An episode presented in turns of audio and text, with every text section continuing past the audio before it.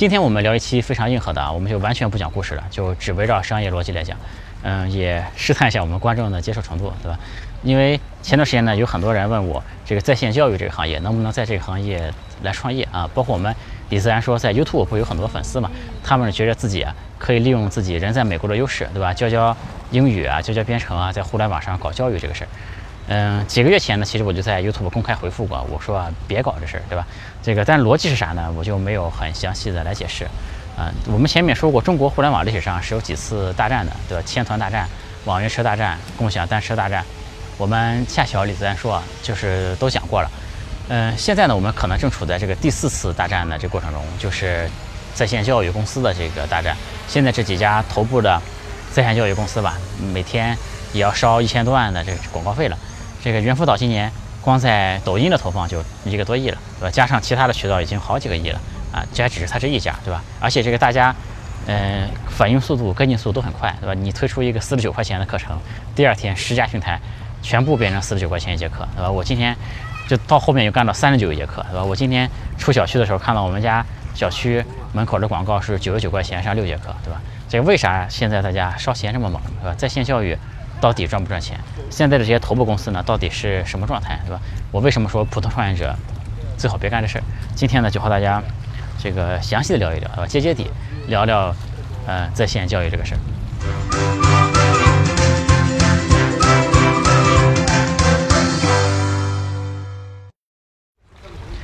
有趣的灵魂聊科技人文，我是李自然。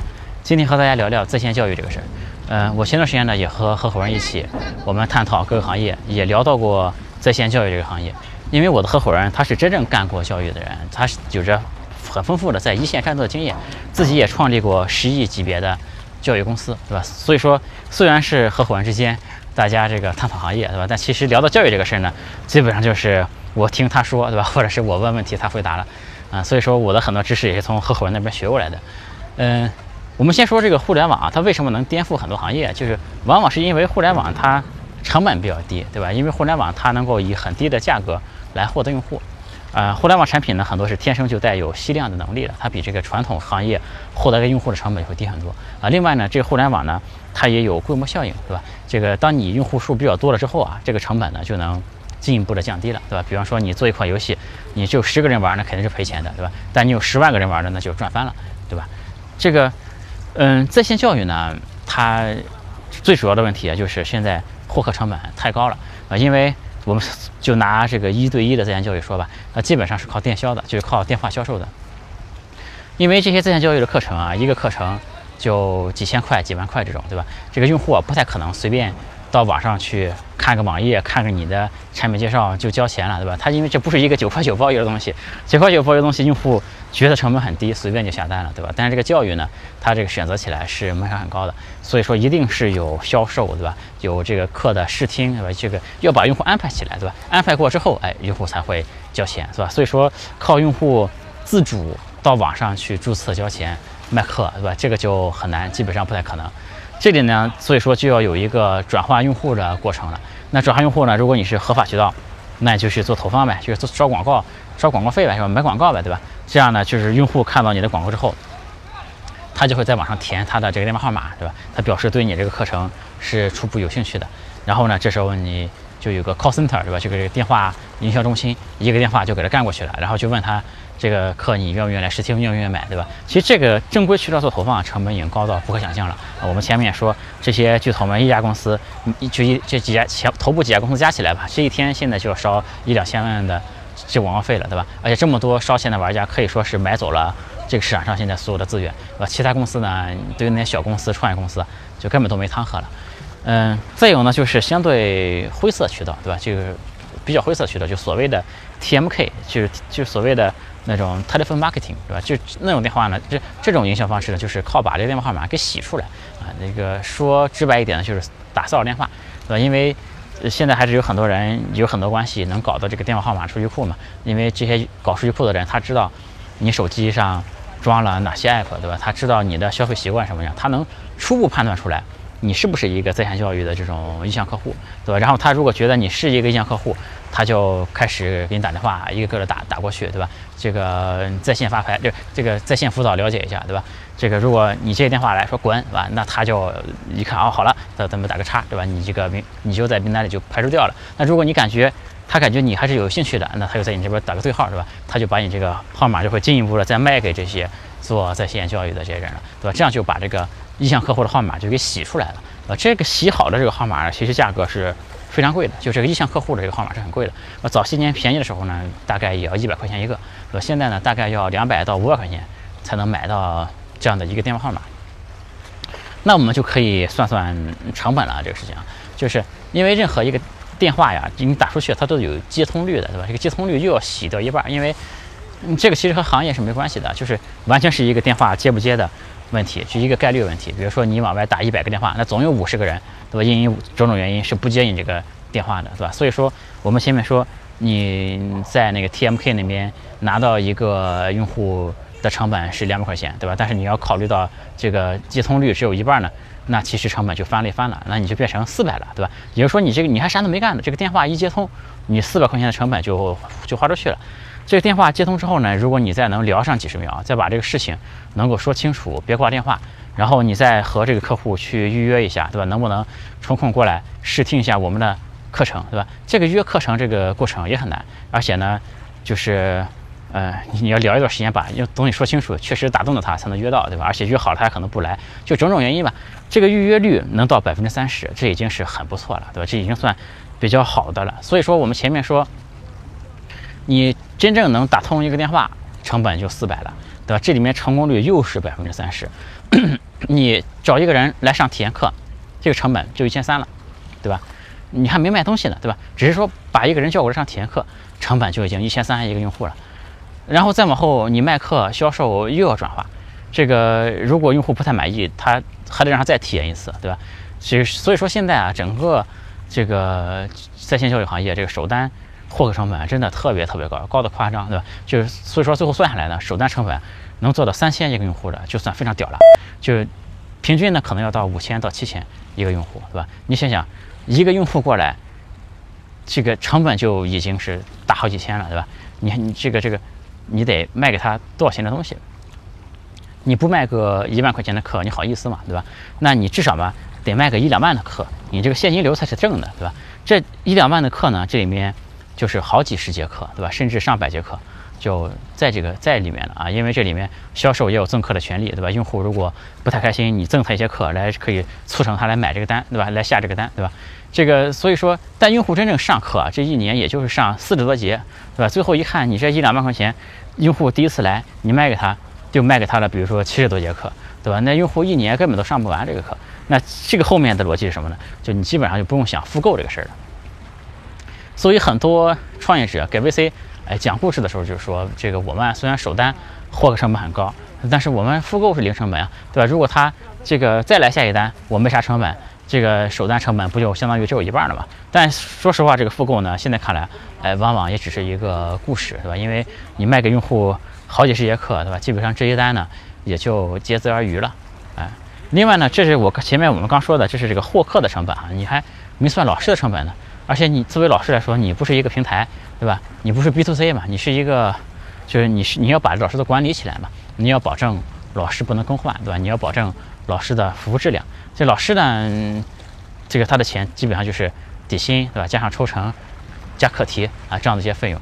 那老师的成本呢，怎么一个小时也要五十到八十的，对吧？而且这个老师还有一个就是还有 standby 的成本，对吧？就是说，呃，随时有老师要。要那个处在待命的状态，要在直播间里，就是等着用户进来上体验课，你这不得有人吗？所以是有一个 standby 的的一个成本的，而且公司还要有运营成本。其实运营成本呢真的是蛮高的。然后我们说完成本呢，我们就可以看这个一节课究竟能卖多少钱了，对吧？嗯，这个线上课呢，其实最高能抽出的价格就是七八十块钱一节课，不能破百，因为这个线上课的价格如果一旦破百啊，这个一线城市啊。的用户都没法买的单了，对吧？这个大家就觉着，毕竟大家其实对线上课还是有点偏见的，对吧？大家觉着，嗯，在线上就聊聊天，对吧？一个小时聊天要收两百块钱，我靠，这个东西就用户很难接受了。所以说线上课呀，真的就是一就每节课也就卖到个七八十，就基本上就到头了。我们前面说，现在大家呢又开始搞价格战嘛，一节课卖四十九的，对吧？甚至有卖三十八的，甚至我前面也说了，我小区里九十九块钱就上六节课的。咱这个成本就是都放在这里，对吧？大家一看就明白，像这种呢，就是卖一节亏一节，对吧？肯定是卖一节亏一节。那这个成本我们放在这里，我们就想，这成本能不能降呢，对吧？那首先说获客成本，那肯定挺难降的，因为现在连灰色手段都用上了，对吧？那肯定是降不下来了。那老师成本能降吗？嗯，说实话，这个成本也不好降，因为嗯，咱首先说老师呢也不容易，对吧？这么多年这个寒窗苦读，最后一个小时挣这几十块钱。怎么降，对吧？你给老师降到三十块钱一小时吗？这个是不可能的，对吧？而且作为那些老师来说，他出去干个家教也不止这个钱，对吧？咱说更难听一点，出去打个零工、做个家政的，比这个拿的也多，对吧？这个事儿你要是再降工资，就让谁谁都觉得很委屈了，对吧？然后老师这个群体呢，也有个特点，就是他知识程度比较高，对吧？你也也不好欺负，惹不起，这些公司也惹不起老师，对吧？你一给他降工资，他就到微博上去去闹事儿了，对吧？这个事儿。就不敢降啊，真的是老师成本降不下来。然后呢，也有些成，那这些平台就有些平台就咬着牙放血，对吧？相当于把钱给老师做补贴嘛。但另一方面呢，这些老师啊，其实一个月呃一个小时也就赚几十块钱，他也不会觉得很赚啊，这就很奇怪。这还不如我们前面说这个搞网约车那个事儿，对吧？搞网约车其实这个企业一搞补贴啊，对吧？其实很多司机还挺满意的，对吧？我打网约车的时候，这很多司机还是觉得自己的收入还是不错的。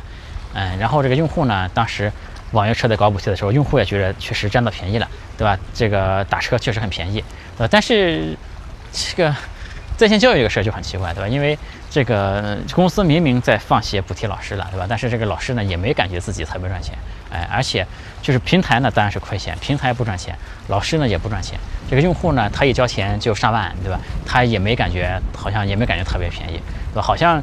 你整个听下来啊，就没有一方是感觉自己占了便宜的，那这样就说明这个模式啊，就还是存在一定的问题了，对吧？这个前面我们说，这个老师的成本，当然也有些灰色的一些手段是可以，呃，不太规范一些手段可以，这个确实还能再降一点啊，但是没多大幅度，而且这个东西就更不方便在这里再展开说了。所以说，我是觉得整个互联网的这个优势。在在线教育上这个事儿上，这个发挥的不是很明显，这个说成本，成本也不低；说规模效应，规模效应也没有，对吧？如果你现在这个干法，你放大规模，你就算用户更多，老师更多，对吧？你放大了也不赚钱，对吧？这个事情就很成问题。那还有一种模式呢，就是大班课的一个模式，就是很多学生在一起上，对吧？这个大班课呢，确实是能赚钱的，这个毛利呢能够达到百分之五十到百分之七十啊。所以说现在一些头部的公司还是。主要发展大班课这一块，大班课这个模式啊，它首先，但是它的问题就是说，第一，它不是所有模式都可以。比方说你 K 十二教育，你搞大班课还可以，对吧？但你比方说，你学个英语啊，学个钢琴，跟用户这个天生的需求啊，他就是想要这种一对一的服务的，对吧？比方说像学个画画，或者是给孩子讲讲作文，对吧？这种肯定是需要就是一对一的服务的。这个大班课呢，它只是在嗯限定场景下才能去使用的。还有一个事儿呢，就是这个大班课呢，它本身竞争啊就也很激烈了啊。我们前面说，这大班课的主要模式呢，就首先它这个有一个班主任是比较低配的，对吧？主要负责这个管理啊、这个辅导啊这些东西啊。然后那个主讲老师呢是比较高配的，就负责这个研发这块的东西，对吧？负责教学这类东西。那拼到最后呢，就是流量的效率，对吧？转换的成功率还是这些东西，对吧？另外一方面呢，就是拼内功，对吧？嗯，这个。嗯，然后呢，就拼谁的弹药充足，对吧？最后的结果呢，就是这几个因素累加起来，对吧？谁的效率高，谁的内功，就是谁的教育质量好，对吧？谁的弹药比较充足，就是谁的钱多，对吧？就是这几个东西加起来。那我们说内功这个事儿啊，这个内功是怎么回事？这个教育啊，它是一个慢行业啊，它是一个慢行业。你即便在前面加上什么在线互联网，加上这些词。你都改变不了这个行业的本质，对吧？它就是一个很慢的东西。这个东西，举个例子，你比方说就和农业一样，对吧？你搞农业互联网，你再快，你也不能让这个你种个小麦，它也不可能今年能熟十二次，对吧？它就是一个很本质，就是一个慢行业。你像前面新东方搞教育的时候，也是搞了十几年嘛才上市，对吧？包括像好未来这些企业，在前些年就刚创业前几年的时候，其实速度都是挺慢的。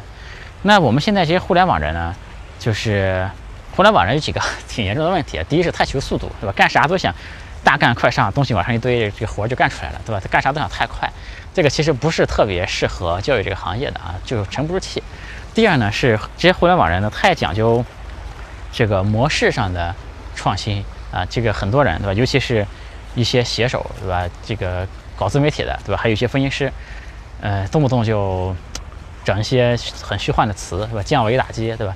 这是利用互联网思维呃颠覆传统行业对吧？这永远都是在搞这些东西，而且呢，永远都是看模式对吧？这个嗯，教育这个行业呢，有些地方呢是和开饭店是很像的对吧？比如说。你搞互联网思维，搞个什么煎饼啊，互联网煎饼、互联网牛腩，烽火一时可能还行，是吧？一下子把目光都吸引过去了，人家一看，哇，你这个模式很新，以前没有，是吧？就报道一下，写几篇文章，这个店也能红火一时。但是你这个事儿你说到底，它还是不好吃啊，对吧？这个，嗯，但为什么大家都爱看模式呢？对吧？都爱看这些故事呢？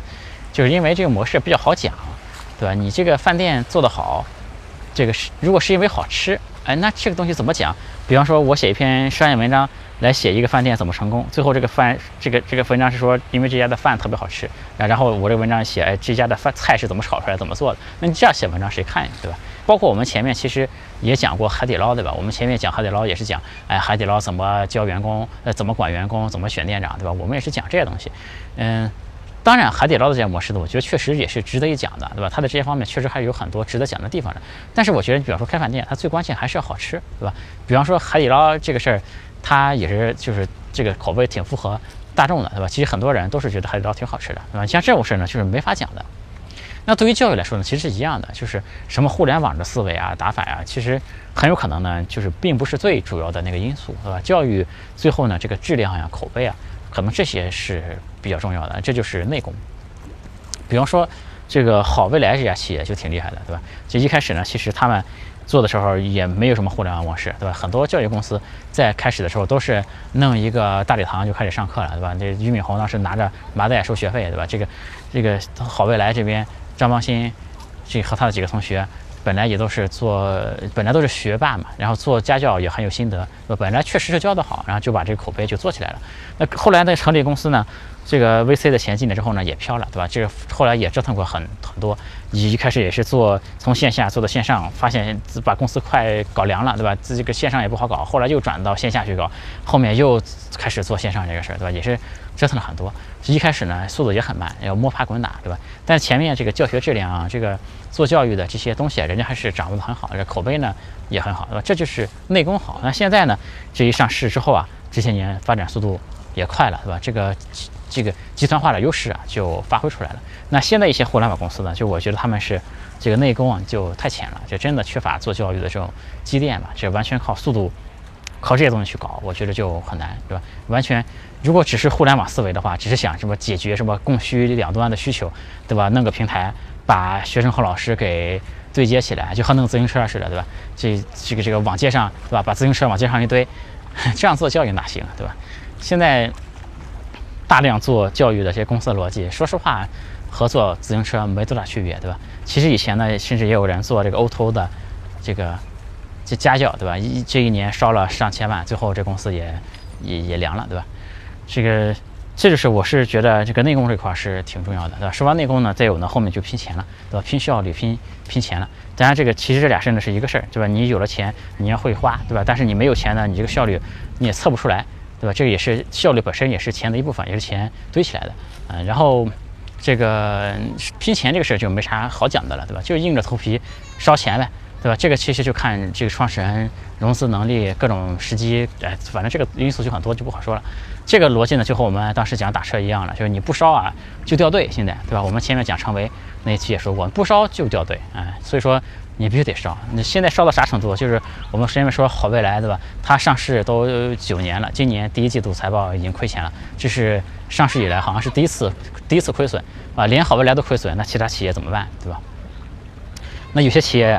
行业里面的这个课都卖出去了，卖出去之后呢，钱烧光了，对吧？这个钱烧光了，你课卖出去，你得给学生上课呀，这老师工资都发不出来了，所以说呢，又得融资，哎，就是为了给老师发工资。这个投资人狠狠心，对吧？一这个也知道不赚钱，再把这个窟窿给它怼上，对吧？因为你不怼上，这项目可能就要归零了，对吧？你归了零之后，你就啥都没了。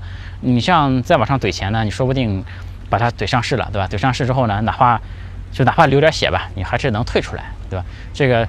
早期投资人呢，那肯定是能赚钱的，对吧？但后面进的投资人，就是不一定能赚钱了，对吧？但起码还有希望能退出来。啊，现在其实很多企业不像看上去那么好，很多企业也是有各种对赌，对吧？其实这里我就不深说了，因为这个事儿确实大家也都不容易，对吧？确实都不容易，做这个行业的创业者很不容易。而且这个事儿后面呢，还有很多大公司啊在这个虎视眈眈着，像网易、阿里，其实对这个教育方面都是有想法的。就是如果有什么模式跑出来，真的保不准，嗯，就哪天让阿里一过会了都有可能，对吧？这个不好说。另外，其实啊，就是更传统一些的模式呢，倒是真的有机会的。比如说在这个线下开校区，这也是一个模式，对吧？比如说你一个店一个月弄上一百个学员，对吧？一这一年就是一千多个学员，一个学员交上五千块钱、一万块钱，对吧？这一年就是。就是五百万到一千万的营收了，对吧？这样你就可以再开一个学校了，对吧？这个线下这个客单价呢是很容易做到比线上高的，呃，线下呢你五十节课卖一万块钱是可以的，两百块钱一节课大家是能接受的，因为你线下这个店面在这里啊，这个装修环境对吧？各种这个师资各种对吧？大家都是能看得到的，这个。这个就很重要，对吧？用户他是在线下，他是能接受两百块钱一节课的，对吧？在线上呢，我们前面说，对吧？你打个视频电话，这个东西他没人能接受超过一百块钱一节课，对吧？而且呢，这个线上成本更高，对吧？你其实搞个 call center，你得养多少人？这个多少成本，对吧？去买这些流量，买用户。那店面呢，其实反而现在看的还好，就是你在这个美团呀、点评啊搞一搞。对吧？就很多几个看店面的影响过来的人，这个自然的人流啊等等，其实成本呢反而还是比线上会更低。但线下开店这个事呢，就是没啥想空间，对吧？它就是一个生意，你做一单呢就赚一单的钱就完了。对，这个事儿听起来就很不互联网，很不在线，对吧？嗯，这可能是打着一个在线的旗号，对吧？其实就很传统这个生意啊。最后稍微总结一下哈，就是说。不是说在线教育这个行业不行，就我其实很看好在线教育这个行业的未来。那现在这个这个这个这个时机啊，就现在头部呢，其实也是有很多优质的公司的啊。但是这个行业呢，肯定面临着洗牌。现在对于创业者来说呢，就也不是不能搞，就是但是呢，我觉得是这样的，就是一个呢，是你一定要有教育背景的人搞，而不是说。一个搞互联网的人，对吧？想搞个什么模式创新啊，怎么样的就开始搞了。就是说这个内功啊，我们前面强调那个内功一定要好，这样你才能去搞。另外呢，就是你现在去搞呢，肯定就面临到这是一个血海了，对吧？这个不是红海了，就是一个血海了。你要在里面杀一条出路出来，这个觉悟呢还是要有的。就是创业这些年，我觉得创业也观察嘛，对吧？就是创业最重要的是什么呢？其实我觉得，就我们前面也说过，也不是钱，对吧？钱因为你能力好就会有人给你钱，啊，也不是能力，因为你大家讲能力的时候，就因为水平还没到嘛。其实你到了一定的层级吧，其实其实，嗯，那大家能力都不会很差，对吧？而且这个能力好的人呢，失败的也很多，对吧？这个。所以说，我觉得创业最重要的就是还是就是在一个时间点干了一件事儿，对吧？这个时间点很重要，你干的是什么事儿，这个很重要，对吧？这是方向、时机这些东西都是最为重要的啊，不能逆势而为。这很多人呢选对了行业，他是因为运气，是吧？误打误撞你选了一个好的行业啊，因为这创业者这么多，对吧？一万个创业者里总有几个运气比较好的啊，但另外一些人呢就更依赖自己的判断，对吧？所以说，你看我也是。比较希望能够判断清楚一个事情啊，所以我们前面李自然说，也是给大家讲了很多方向赛道的各种判断，对吧？希望给大家能够一些参考，然后让大家看一看，就是我的这个分析这些行业的这个思维模式，对吧？这是挺重要一个事。所以说，我们就比方说讲市场怎么做，对吧？市场怎么做，这个很简单，其实，对吧？而且更重要的不是你的思路，而是执行方面的东西。但选方向呢，还是要创业上方面，还是要更慎重一点，对吧？所以今天这个视频啊。就希望能够让大家了解到这个在线教育这个行业啊，对这个行业有一个判断。另外呢，大家可以对我的分析方法，希望也能给大家带来一定的参考吧。